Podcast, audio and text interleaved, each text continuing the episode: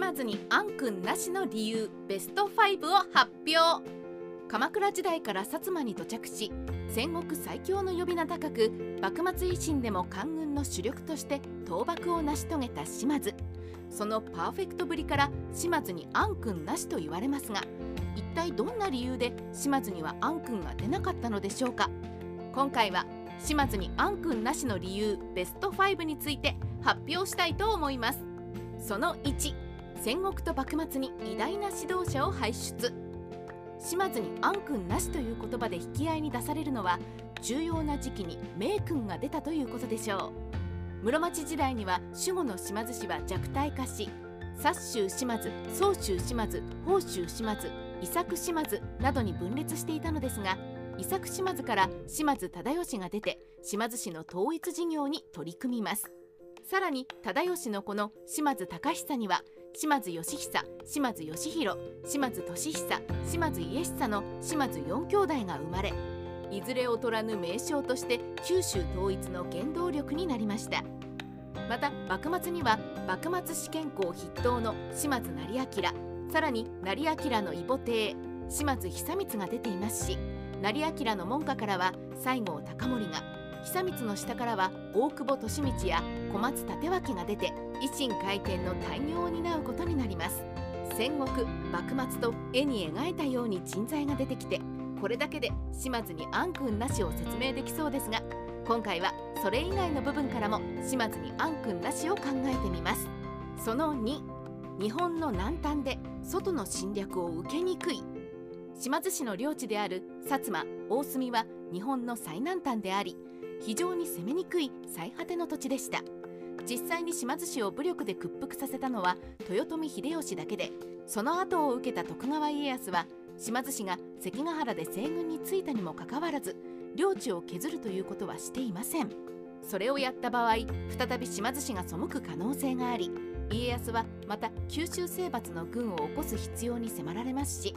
その間に東国で背かれでもしたらまた乱世になります。こうして考えると討伐するより勢力を温存させて恩を売るのが得策だったのでしょう。島津氏が九州ではなく関東にでもあればそうはならずどこかで亡国の浮き目にあったかもしれません。やはり九州の果てにあったのは他国人の支配を受けないという意味で名君が続出する下地になったと言えるでしょ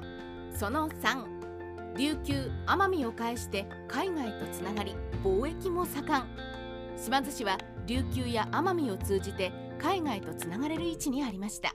鉄砲伝来も領地の種子島からであり戦国期を通じて島津市の鉄砲装備率は全国一だったようで関ヶ原から退却する時にも鉄砲の装備率の高さが敵の追撃を振り切るのに役立ちました。ただ薩摩隼人だから勇猛だけの理由ではないのです。また琉球征服を通して島津は黒糖を上納させており奄美からの黒糖も合わせて膨れ上がった借財を減らすのに役立ち鎖国していない琉球を通じ西洋や新国の事情も知ることができました。西洋列強の侵略も文政7年1824年トカラ列島の宝島にイギリスの捕鯨船が漂着し牛肉をよこせよこさないで小規模ながら銃撃戦にまで発展して経験しています。岸くも同年5月には日立の国大津浜にもイギリス人が上陸し水戸藩では上位論が起きています。このように島津氏は太平に眠りこけるには海外情報が近く岸壁大名も誕生し西洋の進んだ技術を取り入れるのにも積極的になりました。その4血統の保管システムがあった。どれほどの名家でも藩主が創生することによりお家断絶の危機が訪れます。島津氏はこの不意の家の断絶に対応するために4代藩主の島津義高5代藩主島津継豊の時代に越前家今泉島津家を分家として起こさせます。それ以前から島津市には梶木島津家と垂水島津家がありましたのでこうして都合4家が島津本家に世継ぎが出ない時に備えることになります。この血統の保管システムは6代藩主の島津宗信が22歳の若さで没した時に威力を発揮し梶木島津家を継いでいた弟の島津重利が7代藩主を継ぎその息子が8代藩主で岸壁大名の島津重衡です。また今泉島津家からは13代将軍徳川家定の正室になる篤姫が出て成明の養女として近衛家から将軍家に嫁ぎ島津氏の幕末の動きに影響を与えています。結局島津重衡の血筋から成明も久光も出るわけですから血統の保管システムを生み出した島津氏は先見の明がありました。その後他藩の5倍も武士がいる軍事国家